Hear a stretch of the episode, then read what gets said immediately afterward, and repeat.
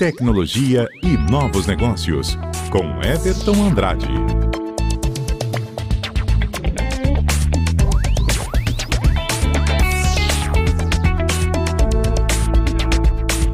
Everton, primeiro boa tarde, obrigado pela sua presença com a gente também nesse feriado. Jornalista não tem feriado, colunista também não tem feriado aqui na CBN Amazônia. E o tema de hoje é algoritmos de reconhecimento de imagens, Everton. É uma grande tecnologia. Boa tarde para você.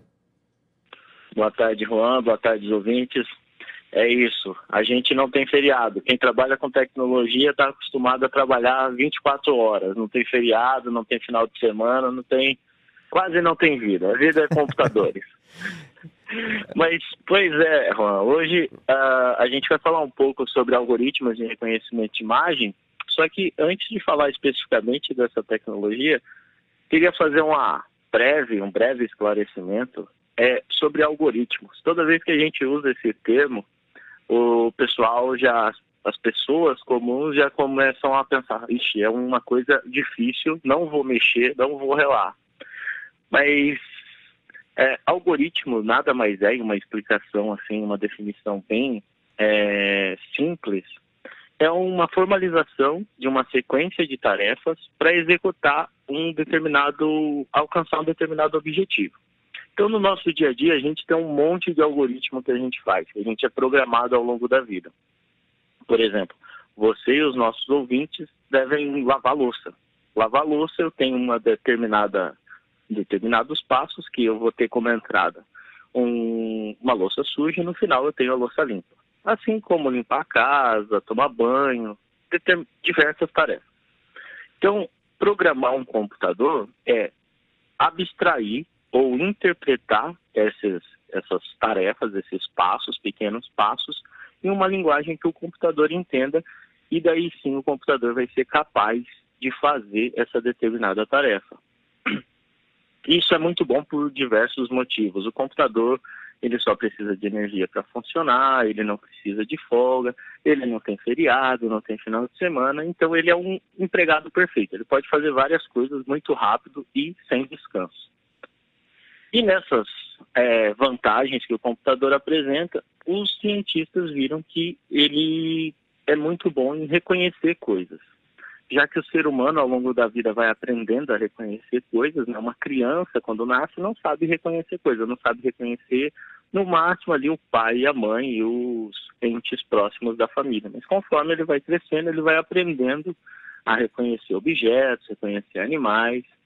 E isso a gente pode é, fazer uma analogia com os nossos computadores. No começo eles não reconheciam nada.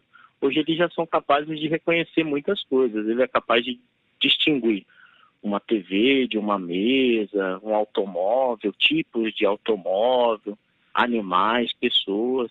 Então, conforme a gente foi amadurecendo a nossa capacidade de programação, os computadores foram amadurecendo a capacidade de reconhecer esses objetos através de imagens, de vídeo e é, das informações que a gente passar para eles, né?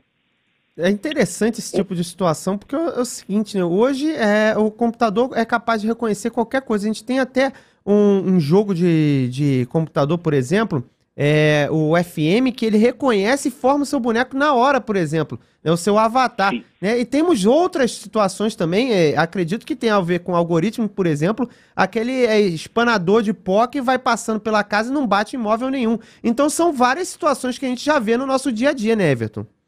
Isso, o algoritmo vai fazendo muito parecido com o que a gente faz. Ele vai reconhecendo os padrões do, daquela imagem ou daquele ambiente que ele está em volta e vai transformando isso em códigos, em identidades únicas.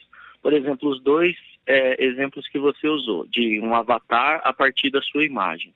Ele reconhece a largura dos seus ombros, ou a distância do nariz para a sua boca, a cor do seu cabelo e ele vai desenhando isso em um objeto tridimensional representado por códigos no computador. Do aspirador de pó, ele consegue ver, ah, aqui tem uma parede, eu não posso passar aqui porque é, tá molhado. Ele conhece fazer todo, consegue fazer todos esses reconhecimentos a partir de padrões. Ah, isso é um líquido. Ah, isso aqui é uma parede, eu posso ir até lá Então, ele vai reconhecendo, vai sendo treinado. Todos os algoritmos têm uma espécie de treinamento, uma base que ele alimenta inicialmente, para daí tomar as decisões. Isso é feito, tipo, ao longo de vários anos. Os primeiros, assim, algoritmos desse, dessa linha de reconhecimento de a partir de imagem foram os OCRs. Não sei se o ouvinte já teve contato, ou você, Juan, que eram aqueles programas que a gente escaneava uma folha de um livro ou algum texto e ele transformava em texto escrito, caracteres, para eu não ter que redigitar toda aquela página. Isso foi muito usado alguns anos atrás, porque o padrão da nossa letra eu tenho muito bem definido o que é um A, o que é um B, então fica muito fácil para o computador também definir, fazer essa tradução aí para códigos de, de computador. É muito interessante, que, né? É, eu cheguei é... a pegar esse, esse início também, né? não fiquei muito tempo, né? É porque ainda era muito novo, mas logo já evoluiu para outras coisas, né? Começou com papel e hoje já está em todos os lugares, né? O Everton. É, hoje, hoje a gente tem assim o que é mais comum e usual é o reconhecimento facial, né, Rô? Hoje a gente tem muito aí no, no dia a dia em smartphones para desbloquear seu smartphone a partir do seu rosto e nas redes sociais você publica uma imagem, o, a própria rede social já avisa. Ah, você deseja marcar o fulano, porque ele sabe que aquele modelo de rosto, aquele padrão de rosto é daquela pessoa. A, a distância da sua orelha para sua boca, o tamanho do seu queixo, o formato da sua face, tudo isso são padrões que ele consegue determinar com uma um, uma precisão muito boa quem é aquela pessoa, ou se não é aquela pessoa também.